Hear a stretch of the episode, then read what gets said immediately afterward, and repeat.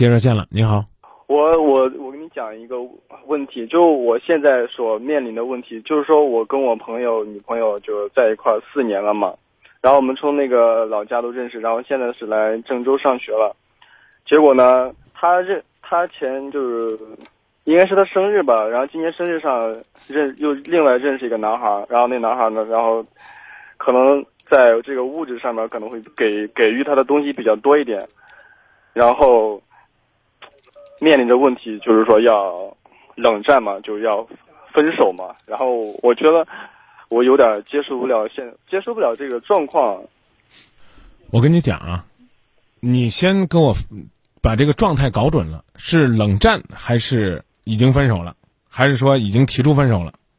嗯，应该是冷战吧，因为你看平常我们就是每天呢都在一块吃饭呢，然后给他买。买买东西，然后他平常中午的饭一般都是我给他打的嘛，给他送到宿舍。嗯，然后现在呢，就是说以各种理由在拒绝我，然后就是说，呃，要不电话就不接，要不就让他朋友给我带句话呀，说他忙呀，干嘛呀，然后就，反正是不见面嘛。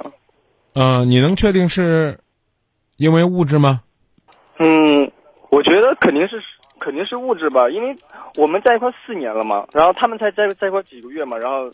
现在就是他们可能别别别，我和朋友也发现他们两个在一起就去吃饭了，然后逛街啊，然后也被我撞见过。对，那这你现在我我我八卦一下，你撞见之后你是怎么怎么怎么表现的？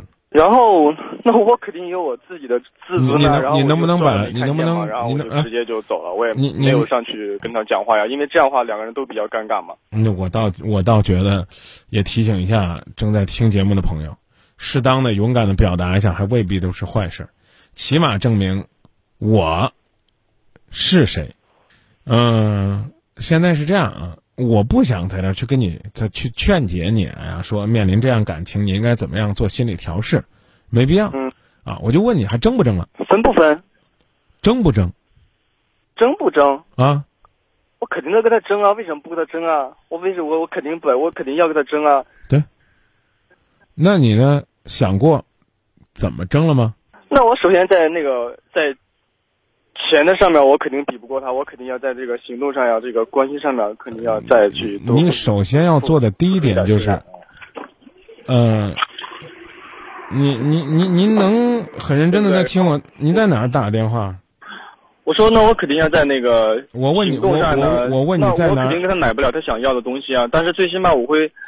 我问你在哪儿打的电话？您听不到我说话了？这会儿他嘛，多体贴他，然后知道他是。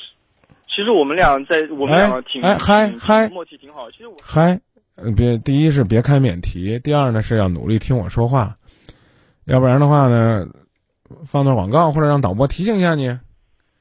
我跟你说话，你能听到吗？啊，我听见，我听得见，我听得见。我问你在哪儿打电话？你这你刚才明显听不到我说话。我现在在我们宿舍楼下。好，那你就听我说啊，就第一，你要想赢，或者说你要想去争，你千万不要把这个女孩子定位成是因为钱跟你分开的，要不然的话你没得赢。我讲这意思，我不知道你懂不懂，或者你应该明白，因为你刚说了你们是这个一起上大学的同学是吧？那应该大学生，就是你如果去跟。就跟人比钱，那你刚讲了，你你输定了。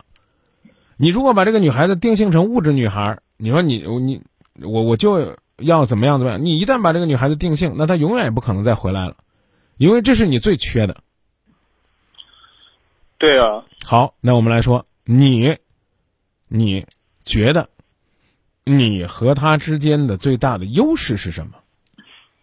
我们有感情基础，我们在一块四年了呀。我们在四，我们一年三百六十五天，至少至少得有至少得有三百三十天靠上我们是在一起的。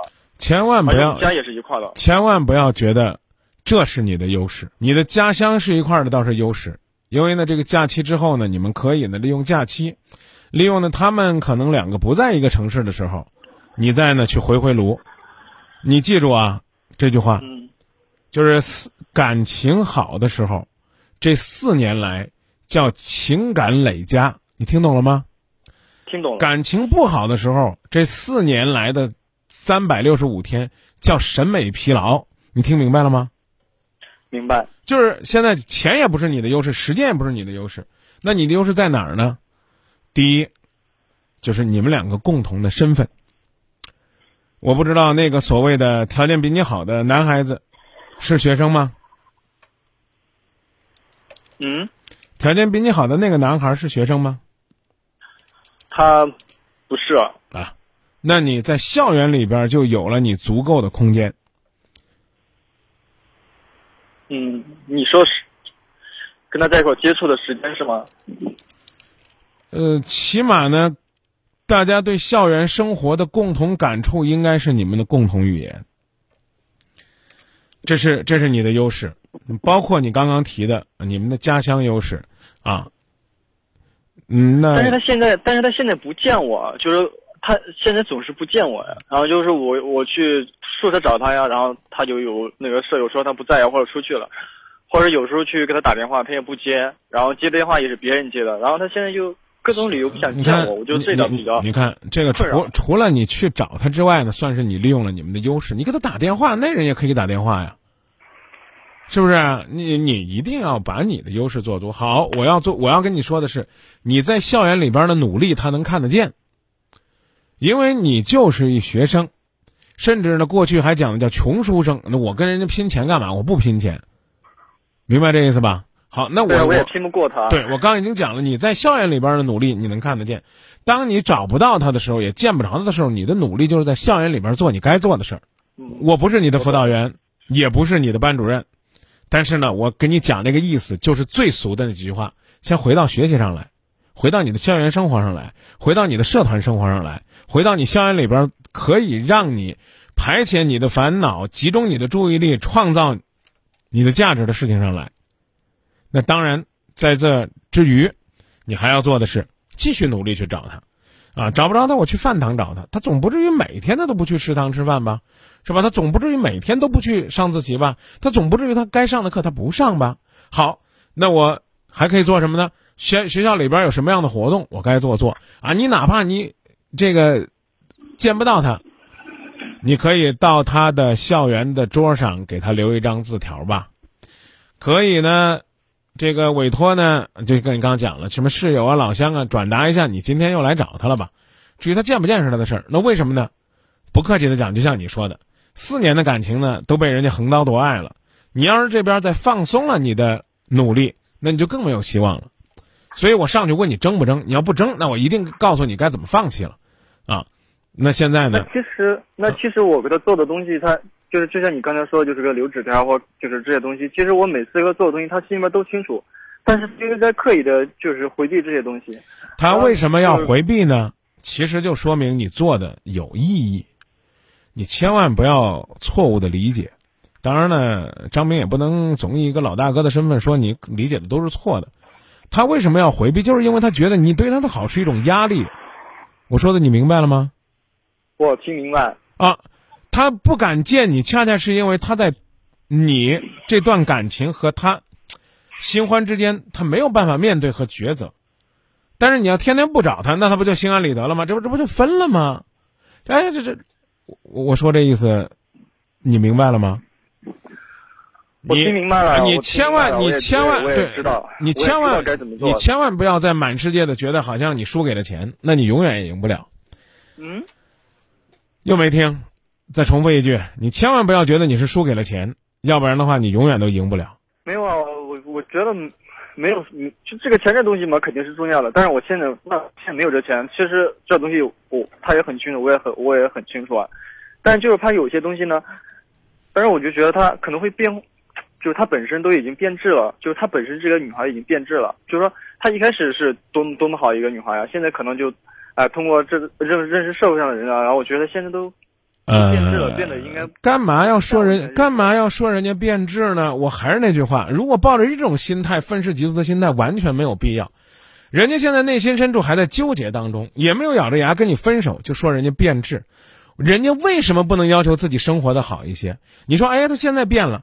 过去呢，他可能呢就和你在那个家乡的那个城市。他如今看到了外面多彩的世界。当他知道原来这个手机不是说只有那个诺基亚充完电之后发条短信，他为什么不能选择一个可以打开自己多媒体新世界的东西呢？这是正常的。但是呢，你不要不考虑自己的条件。但是呢，当我们看到很多年轻的学生朋友他们拿着这样的手机啊，然后呢，的的确确也为他们生活丰富的时候，我们干嘛非得去批评人家说，哎，你一定要回去啊，一定要找一个这个诺基亚这个二三五零，那完全是没有必要的。所以呢，当这个兄弟的电话突然断掉的时候，我不知道是不是我说到他痛处了？难道他的手机是老款的吗？啊，不不管了，反正我要说的并不是说这个女孩子人家去追求自己的幸福，啊，把他给甩了就一定没有错。但是千千万万不要呢带着这个道德的枷锁去说，哎呀，这个这怎么样怎么样，完全没有这个必要。在情感的世界里边呢，每一个人都觉得自己是很受伤、很委屈。大家可以说一说啊，你说一个姑娘啊，人家在这个世界里边呢发现了一个对她好的人，当然这个人是你，后来呢又遇到了一个对她好的人。那么对她好这个人呢，因为他可能呢经济上的比较宽裕，所以他表达好的方式呢，可能就是花钱呢，用经济的方式，哎，来让两个人的生活更甜蜜、更浪漫、更时尚。那人家有错吗？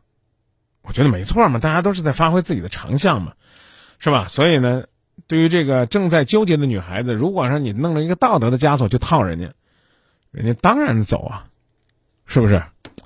展现自己的优点，啊。